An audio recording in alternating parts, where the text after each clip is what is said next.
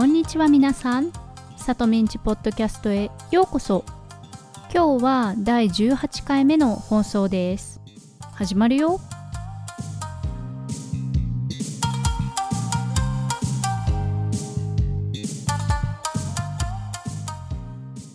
改めましてこんにちは、さとみです。皆さんお元気ですか？私は元気です。今日は挙句の果てにについてお話ししようと思います。挙句の果てには面白い表現ですよね。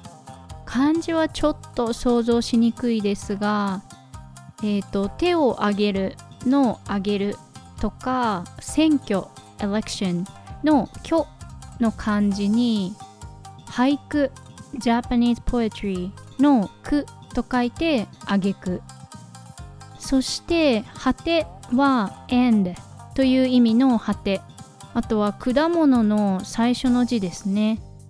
と書いて「あげくの果てに」です。昔日本で流行っていた詩のようなものがあってその最後のねフレーズ日本語で句と言いますが、この最後の句のことを挙句と言います。なので、挙句の果てには at the end of the last phrase つまり after everything となりました。ちなみにこの最後の句の挙句の漢字は料理の揚げる to fry フライドポテトとかのねその漢字が使われます。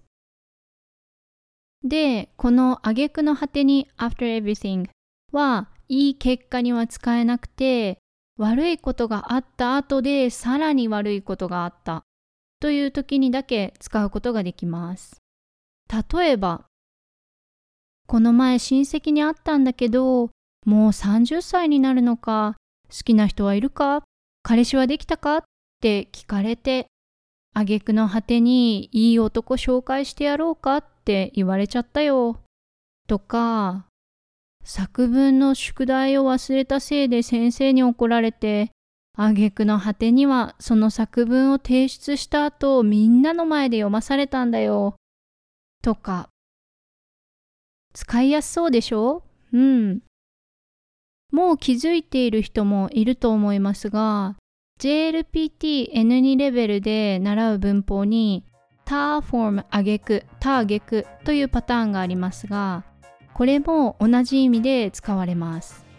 ただね、あの、ターゲクはいいことにも使われますので、例えば、卒業してからどうするか散々悩んだあげく留学することにした。とかチケットを買うために3時間並んだ挙句やっと買えた。ということができます。それでもね悪いことに使われることの方が多いので覚える時は悪いことがあったのにさらに悪いことがあったと覚えるのがいいと思います。彼女と3日間喧嘩した。そして別れた。彼女と3日間喧嘩した。挙句の果てに別れてしまった。もしくは彼女と3日間喧嘩した挙句別れてしまった。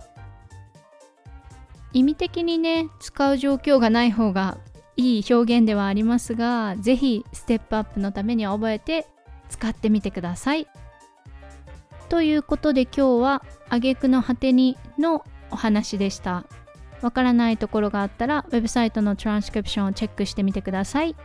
挙句の果てにが使える経験をしたことがあるという人はぜひブログもしくは YouTube に書いてシェアしてください。